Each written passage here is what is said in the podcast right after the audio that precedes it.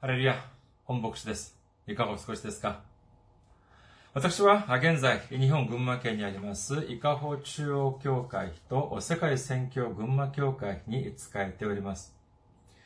教会のホームページ申し上げます。教会のホームページは、日本語版は japan.ikahochurch.com japan.ikahochurch.com です。こちらの方に来られますと、教会に関するご案内、そして日曜礼拝の時のメッセージをお聞きになることができます。なお、日曜礼拝の時のメッセージは、動画サイト、YouTube を通して視聴されることもできますし、または、ポッドキャストを通して、音声としてお聞きになることもできます。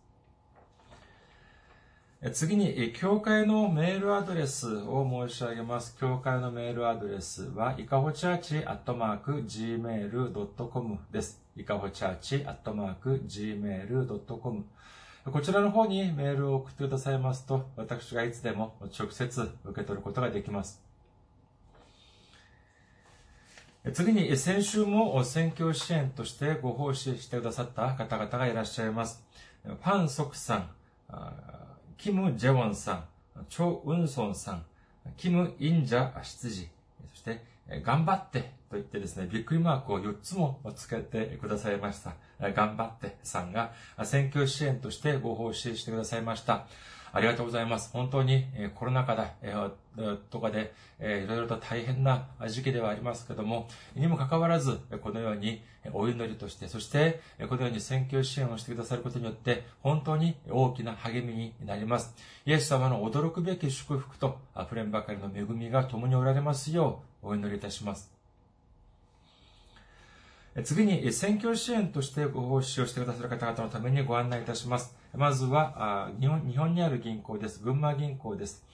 店番号、支店番号は190、口座番号は1992256です。群馬銀行、店番号、支店番号は190、口座番号は1992256です。次に、韓国にいらっしゃる方々のためにご案内いたします。これは韓国にある銀行です。KB 国民銀行です。口座番号は079-21-0736-251。KB 国民銀行。口座番号は079-21-0736-251となっております。私どもの教会はまだ財政的に自立した状態ではありません。皆様のお祈りと選挙支援によって支えられております。皆様のたくさんのお祈り、ご関心、ご奉仕、ご参加、お待ちしております。それでは今日の御言葉を見ています。今日の御言葉は、ローマ人の手紙6章12節から14節までの御言葉です。ローマ人の手紙6章12節から14節までお読みいたします。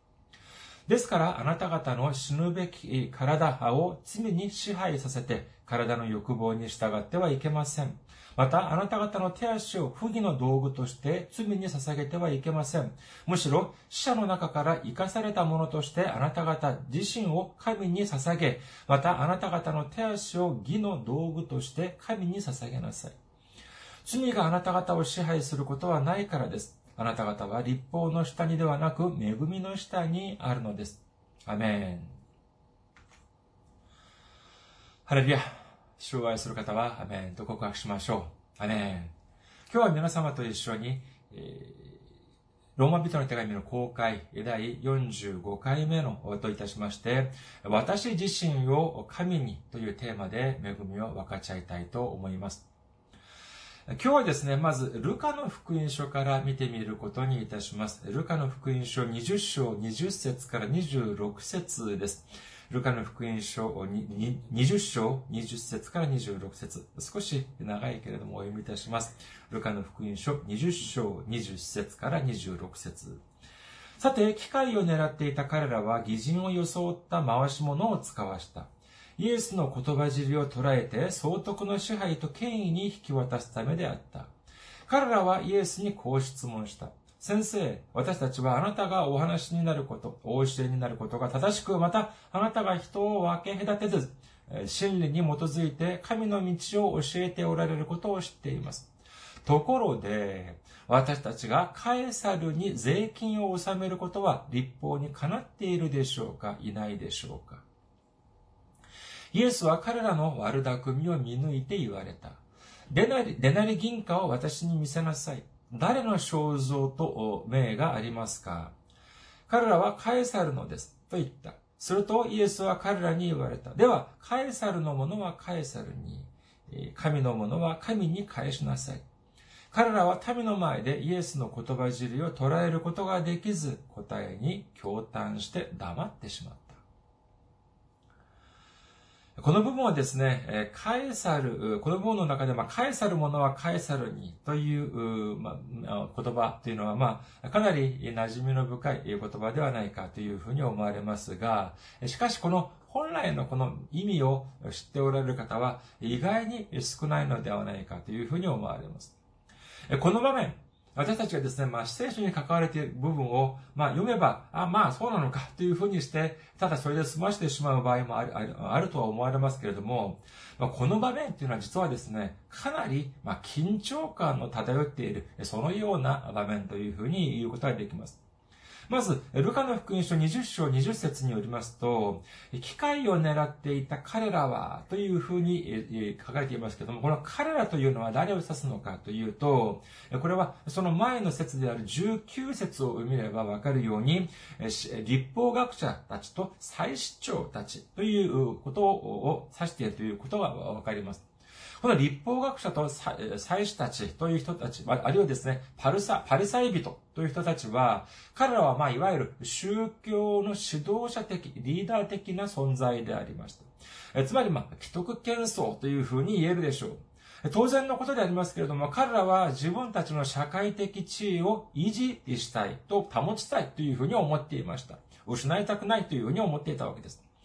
その時に、まあ、イエス様が来られました。そのイエス様が来られて、当時、まあ、民たちにはですね、恵みも、いろんなことを天国の福音も伝え、そしていろいろな恵みを伝えたり、そして病を癒したり、そして死人を蘇らせたり、という、そういうようなこともされました。一方で、その社会的、まあ、リーダー的存在であったパリサイ人や立法学者、祭司長たちがどうしたのかというと、これはもう、よかなく彼らを叱った、そういう場面というのがたくさん見ることができます。たくさんの人々が、多くの人々がイエス様に仕えています。イエス様にの御言葉に耳を傾けます。立法学者や大祭司から見るに、じゃあ、そのその多くの人たちの支持を得ているイエス様が自分たちを批判しています。こういうふうになってしまうとですね、自分たちの社会的地位が揺らいでしまうということになるわけであります。自分たちをそれまで尊敬した尊敬していた人々の心がだんだんだんだん離れていってしまうのを彼らも感じたはずであります。それではじゃあ彼らはどうしたでしょうかそうです。イエス様を覗いてしまおう。イエス様をなくしてしまおう。このように思い立ってしまったのであります。それはなぜかというと、自分たちのその権利、自分たちの地位を維持したいからなのであります。ですから彼らは何度もですね、イエス様をこの罠に落としめようというふうなことを企みました。その中の一つが今この場面というふうに言えます。これはですね、ルカの福音書だけではなく、まあ、福音書は計4つの福音書がありますけれども、その中で共感、え福音と言われる、まあ、共通した観点から書かれている、その福音書である、マタイ、マルコ、ルカの福音書を、まあ、共感福音というふうに呼びますけれども、この3つの福音書すべてに書かれてあるくらい大事な、とても大事な意味を持っている場面というふうに言えます。この場面を要約するとですね、立法学者と大祭司長たちが、彼らが人を使わせてですね、イエス様に質問をさせます。その質問の内容は何かというと、カエサルに税金を払うのがこれが正しいのか正しくないのかというふうに尋ねて、尋ねているのであります。まあ、私たちが考えるにですね、まあ、当然、税金を払うっていうのは、これはまあ当然じゃないかというふうに思えますけれども、いやいや、これがですね、この場合は、それほど簡単な問題ではなかったのであります。当時、まあ、イスラエルはローマの支配を受けていました。まあ、いわゆる、まあ、言ってみればローマの植民地だったのであります。それでここに、そしてここに出てくるカエサルというのは、シーザーというふうにも言えますけども、まあ、ローマの皇帝を指しているのであります。さあ、この時に、じゃあ、その、その、立法学者や、あその大、祭司長がですね、使わした人は、どういうふうに、じゃあ、どのような質問をイエス様にしているのかというと、カエサルに、じゃあ、税金を納めるのが正しいのか。つまり、ローマ、イスラエルを支配しているローマに税金を抑えるの、納めるのが正しいのか正しくないのかという問題を今質問しているわけであります。そのその時にはですね、そのたくさんの、そこにはたくさんの人々が集まっていました。その中には、えー、ローマの支配に、えー、ま、甘んじている。そのような人たちもいれば、ローマの支配に反発し、イスラエルの独立を望んでいる。そのような人たちもたくさんいたはずであります。もし、カエサルに税金を納めなさいというふうに言ったのであれば、イエス様がもし、いや、ローマには税金を納めなければならない。このようにイエス様がおっしゃったのであれば、イスラエルの独立を望んでいる人たちの人々は、どうどういうふうに思ったでしょうか？イエス様から心が離れていったはずであります。なんだあの人はイスラエルの独立を望んでいないのかというふうに思って、思っていた、思うようになりますが、当然、その、彼らは心が離れていったはずです。一方で、じゃあ、カエサルに税金を納めてはならない。このように言ったのであれば、じゃあ、言った、もし言ったとしたら、どういうふうになったでありましょうか？それは、イエス様は当時、ロー、イスラエルを支配していたローマに対して反逆を犯した、このような権限がかけられて、逮捕されてしまったかもしれません。立法学者や祭司長たちは、彼らに自分たちに批判的であったイエス様を孤立させるか、あるいは除いてしまうか、そのようなことを望んでいました。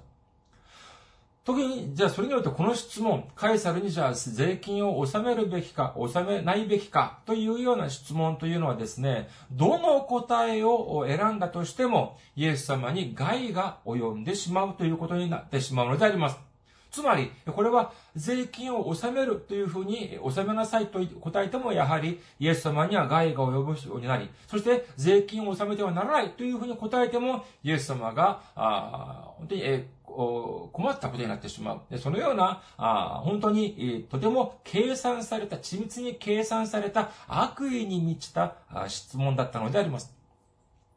大変です。A が正しいのか B が正しいのかという質問に対して A が正しいと答えても B が正しいと答えても結局、結局深刻な問題が発生するしかないような絶対絶命の状況だったのであります。それでは、このような意図をイエス様は知らなかったのでありましょうか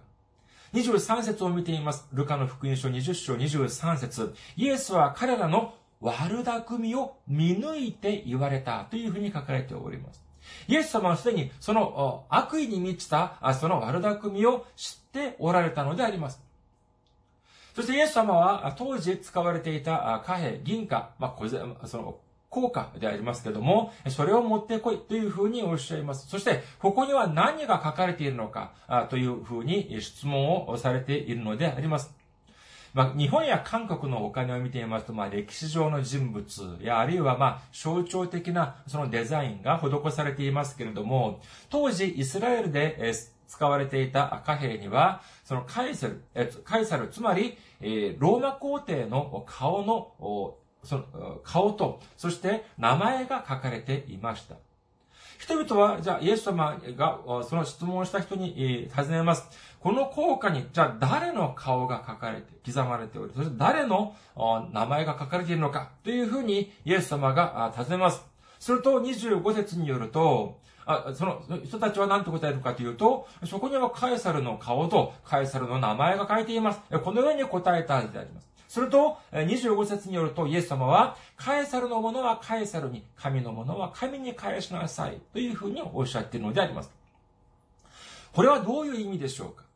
そうか、あなたたちはこのお金の中でローマの皇帝が見えるのか。じゃあ、ローマの皇帝に捧げなさい。しかし、このお金の中で神様が見えますか？神様が見えますか？それだったら神様に捧げなさい。これを言い換えればですね、あなたたちが考えるに、このお金がローマ皇帝のものだというふうに考えるのであれば、ローマ皇帝に捧げなさい。しかし、あなたの、あなた方が考えるに、このお金が神様のものであるというふうに考えるのであれば、神様に捧げなさい。このように言って、おっしゃっているのであります。こういうふうになってくるとですね、もう質問をした彼らはもうこれ以上質問することができなかったということなのであります。今日の御言葉に戻っていきましょうか。今日の御言葉、まずはローマ人の手紙6章12節から13節までを見ています。ローマ人の手紙6章12節から13節ですからあなた方の知るべき体を罪に支配させて、体の欲望に従ってはいけません。また、あなた方の手足を不義の道具として罪に捧げてはいけません。むしろ、死者の中から怒らされたものとして、あなた方自身を神に捧げ、またあなた方の手足を義の道具として神に捧げなさい。12節をまず見ていますですね、この死ぬべき体という言葉が出てきますけれども、私たちが持っているこの肉体、この体というのは、これはですね、時が来れば、これは死ぬ体。時が来れば、あ、あ、もう、ま、あ、与える、それも、もう必要なくなってしまう。そのような体であります。しかしですね、その罪によって私たちのその体を支配させてはいけない。このようにおっしゃっているのであります。イエス、えー、っと、私はですね、韓国にいた時にですね、えー、韓国にいた時かな、あの、韓国の四楽教会という、まあ、永楽教会という教会を建てた、あ今は、まあ、あの、亡くなられましたけども、ハンギョク、ハンギョンクっていう、もう牧師先生がおられました。このハンギョン塾先生、牧師先生のそのメッセージ集をですね、まあ、全部読ん、全部またとても量が多いんで、まあ、何ページ、数ページ、ほんの数ページぐらい、読んだことがありますけれども、その時にですね、あの、このような、あそのメッセージがあったのを覚えております。鳥がたくさん飛んでいるその谷を過ぎていくときに、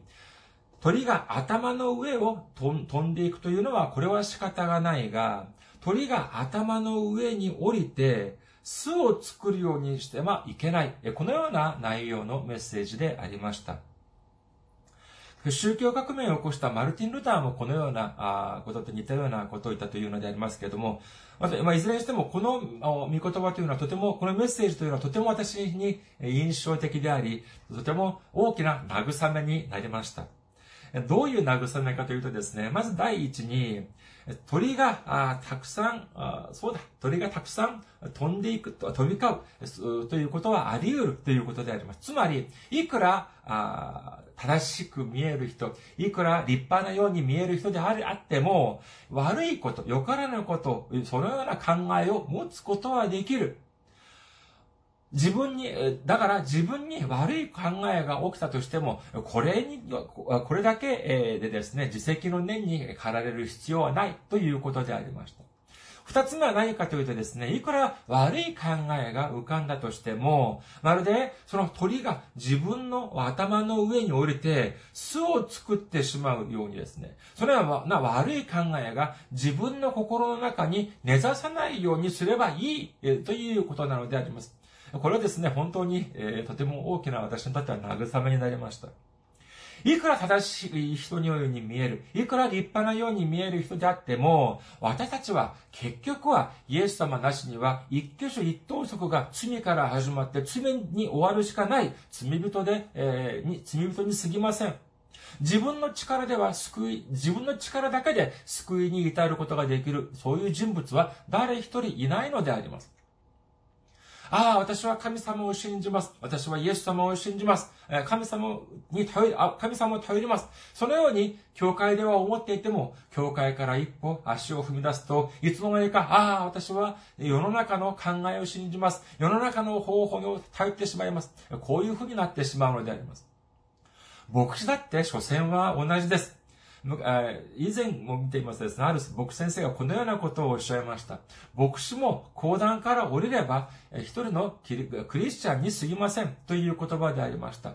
本当にその通りであります。牧師だってですね、イエス様じゃないんです。牧師だって預言者じゃないんです。みんな同じです。何が同じかというと、頭の上に鳥がいつも行き交って飛ん、行き交っているということ。大きかれ少なかれ雑念がですね、たくさん飛び交っているということは、やはり同じなのであります。しかし私たちはどうしなければならないのでありましょうかそうです。そのような鳥たちが私たちの頭の上に降りてきて巣を作るようにしてはならないのであります。そのような罪が私たちの心の中に根ざさないようにしなければならないのであります。これがまさしく今日の御言葉の中で罪が私たちを支配しないようにすることなのであります。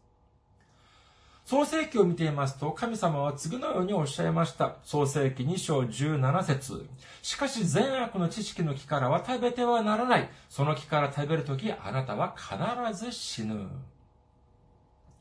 善悪の知識の木の実を食べてはならない。食べて、食べるとあなたは必ず間違いなく死ぬ。このようにおっしゃって、おっしゃったにもかかわらず、エヴァが、この神様の命に背いて、その、その木の実を食べてしまった理由は何でありましょうか？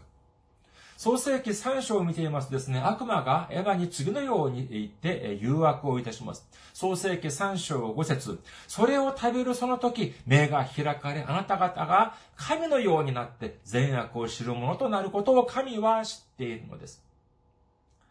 神様はですね、アダムとエヴァが、アダムとエヴァに、それを食べ、それを食べてはならないということを、その言いつけを守ることによって、アダムとエヴァが神様の命に従うこと、従順することを望んでおられたのであります。すると、神様は人間に言います。あの善悪の知識の木の実を食べな、食べなさい。そうするとあなたの目が開かれて神様のようになる。このように誘惑をします。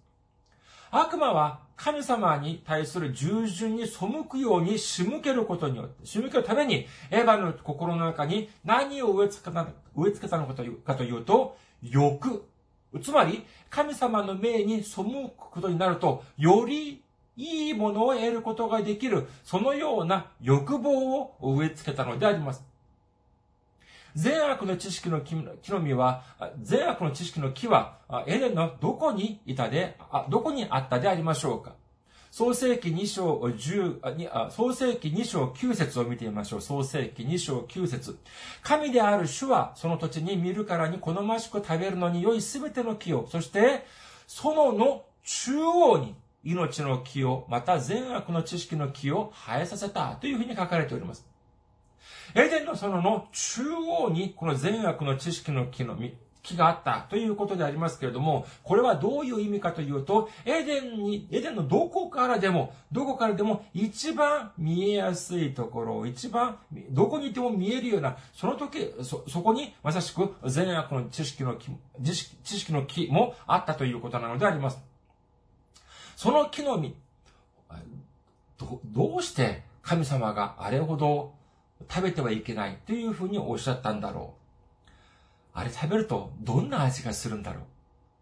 このような好奇心、持っていたでありましょうかなかったでありましょうかいや、持っているというのが、まあ普通だったと思います。自然ではなかったでありましょうか。だって、そんな本当にたくさんの木があって、そしてその中で一つピンポイントで、あの木の実は絶対に食べてはならない。このように釘を刺したのであれば、どんな味なんだろうどうして神様は、あれを、あれ、あれを、それほど食べてはならないというふうにおっしゃったんだろう。そのような好奇心は十分持って自然で、あ自然であ、自然なはずです。それ、でも、そこまではですね、頭の上に、え、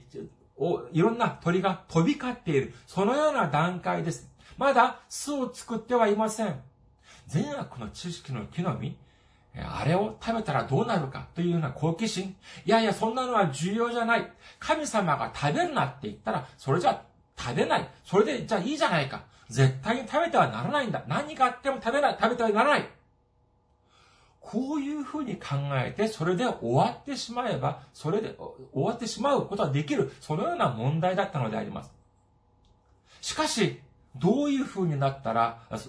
その巣を作ってしまうことになったでありましょうか。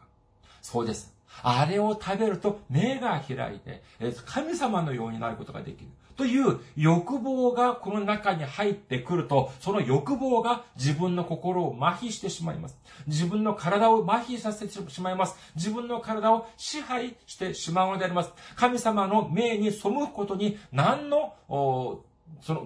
の、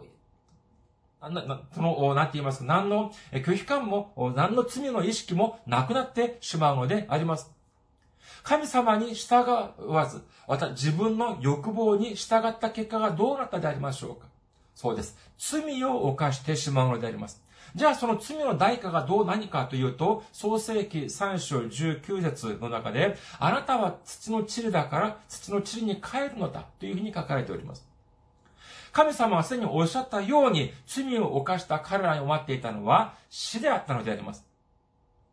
聖書を見ていますですね、この欲と罪と、そして死に関する関係をですね、素晴らしくまとめた御言葉があります。ヤコブの手紙一章15節であります。ヤコブの手紙一章15節そして欲がはらんで罪を生み、罪が熟して死を生みますというふうに書かれております。この御言葉によりますとですね、欲と罪と死というのは、これはもう分けることができない、え、もう一つである、一つの塊であるというふうに考えることができます。この御言葉に照らし合わせると、じゃあ、照らし合わせてみると、欲と罪と死というのはどういうふうになるのかというと、まずはじめに欲が生まれます。二番目に、これによって罪が生まれて、そして最後に死に至るということなのであります。それでは、じゃあ死に至らないためにはどうすればいいのかというと、この公式を逆にしてみればいいわけであります。欲が生まれて、そして罪が生まれ、最終的に、結果的に死に至るということなのであれば、死に至らないためにはどうしなければならないかという、ならないかというと、罪を犯さなければいいわけです。じゃあ、罪を犯さないためにはどうすればいいのかというと、欲を捨てればいいということを信じる皆様であることをお祈りいたします。世の中見ていますとですね、本当に悪いこと、罪を犯す人々がたくさんいらっしゃいます。たくさんいます。まあ、敬語を使わせてもらえないありませんけども、犯罪を犯す人がたくさんいます。それではですね、じゃあ彼らが、まあ、その、彼らも彼女も、まあ、男女をひっくるめてですね、その人たちが、じゃあ犯罪を犯す理由は何でしょうか？ああ、私はもう、もっと貧しくなりたい。そういうふうに思って犯罪を犯すのでありましょうか？ああ、私はもっと不幸になりたい。そのような考えを持って犯罪を犯すんでしょうか？罪を犯すんでしょうか？考えてみてください。もっと貧しくなるために他の人からお金を奪い、他の人から財産を奪いますか？もっと不幸になるために賄賂をあげたり、また詐欺を犯したり、そのようなことをするのでありましょうか？いいえ、違います。むしろ自分たちがより豊かになろうと。自分たちがもっとマシになろうと、そのような欲望を持って罪を犯す場合がほとんどだというふうに言えます。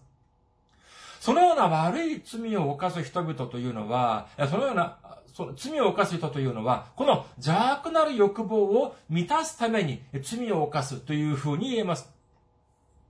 その結果どうなるのかというと、このようなよからぬ、このようなよからぬ罪を犯す、そのようなことによってどうなるのかというと、彼らは本当にもっと悪い境遇に落ちてしまうということを私たちは知ることができます。しかしイエス様はどのようにされたでありましょうか十字架を前にして、十字架を控えてイエス様は次のようにお祈りをされます。マタイの福音書26章39節それからイエスは少し進んでいって、ひれ伏して祈られた。我が父よ、できることならこの杯を私から過ぎ去らせてください。しかし、私が望むようにではなく、あなたが望まれるままになさってください。ルカの福音書22章42節父よ、御心ならこの杯を私から取り去ってください。しかし、私の願いではなく、御心がなりますように。イエス様は徹底してご自分を捨て、神様に従順する姿を私たちに見せてくださっております。皆さん、神様は私たちをとても愛しておられます。今、私たちが罪人であったとしても、私たちを愛してくださる、そのような方が神様なのであります。エゼキエル書18章32節私は誰が死ぬのも喜ばない。神である主の言葉。だから立ち返って生きよ。このようにおっしゃっております。まあそういうふうに、そのような考えを持ってはいけませんけれども、あの人は死んで当然だ。っていうふうな、本当にそれくらい悪い人だ。えー、そのようなことを思う場合もあります。しかし神様はですね、死んで当然の人間であったとしても、そのような悪い人間であったとしても、そのような人が死ぬのを喜ばないというふうにおっしゃっております。地獄に落ちて当然の人間であったとしても、その人が本当に地獄に落ちるということを喜ばない神様なのであります。何とかして生きることを望んでおられる神様。何とかして救われることを望んでおられる神様だということを信じる皆様であることをお祈りいたします。しかしですね、自ら立ち返って生きよう。このようにおっしゃっているにもかかわらず、しかし全く立ち返りません。全く悔い改めもしません。もう神様からの立場からしたらですね、それでも聞かないの？じゃあもう勝手にしなさい。もう死ぬなり、地獄に落ちるなり、勝手にしなさい。このようにほっぽり出してしまえば一番楽かもしれません。しかし、神様はですね、このような御言葉、死んで当然の、の、もう、死んで、えー、当然のような人間だとしても、地獄に落ちて当然な人間だとしても、生きることを望み、救われることを望むというのが神様の心である。このような神神様の御言葉が、ただ言葉、上辺だけではないという証拠が何でしょうかそうです。イエス様を私たちに送ってくださったということが、神様の絶対的な愛に関する絶対的証拠なのであります。ルカの福音書5章32節私が来たのは正しい人を招くためではなく、罪人を招いて悔い改めさせるためです。ヨハネの福音書3章16節神は実にその一人子をお与えになったほどに世を愛された。それは御子を信じる者が一人として滅びることなく永遠の命を持つためである。神様は最も愛される一人子イエス様を送ってくださっ、くださ、くださって、そう、そのようにしてまでも私たちが悔い改めて、そしてイエス様の血によって救われて生きることを望んでおられる、そのような神様であるということを信じる皆様であることをお祈りいたします。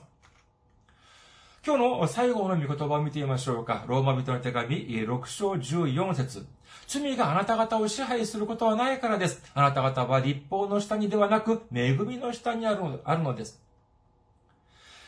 イエス様が最後まで神様に従順されたように、私たちが私たちの体を神様に捧げるようになれば、もうこれ以上罪が私たちを支配することができません。私たちを、私たちを罪に、えーそう、断罪する、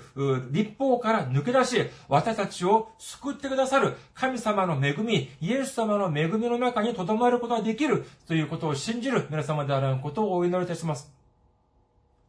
私たちは、私たちの体をどこに捧げますか？カエサルのものはカエサルに、神のものは神に、カエサルのものであったと考えるのであれば、カエサルに捧げればいいわけです。しかし、神様のものであると考えるのであれば、神様に捧げなさい。このようにイエス様はおっしゃっております。私たちはもうこれ以上、カエサルのものではなく、神様のものであります。私たちはもうこれ以上邪悪なる欲望に捧げられるのではなく、神様に捧げられるということを信じる皆様であることをお祈りいたします。エペソビトの手紙4章22節から24節その教えとはあなた方の以前の生活について言えば、人を欺く情欲によって腐敗していく古い人をあなた方が脱ぎ捨てること。また、あなた方が霊と心において新しくされ続け、真理に基づく義と性をもって、神に語り、作られた新しい人を切ることでした。というふうに書かれております。私たちはもうこれから欲望、欲望いや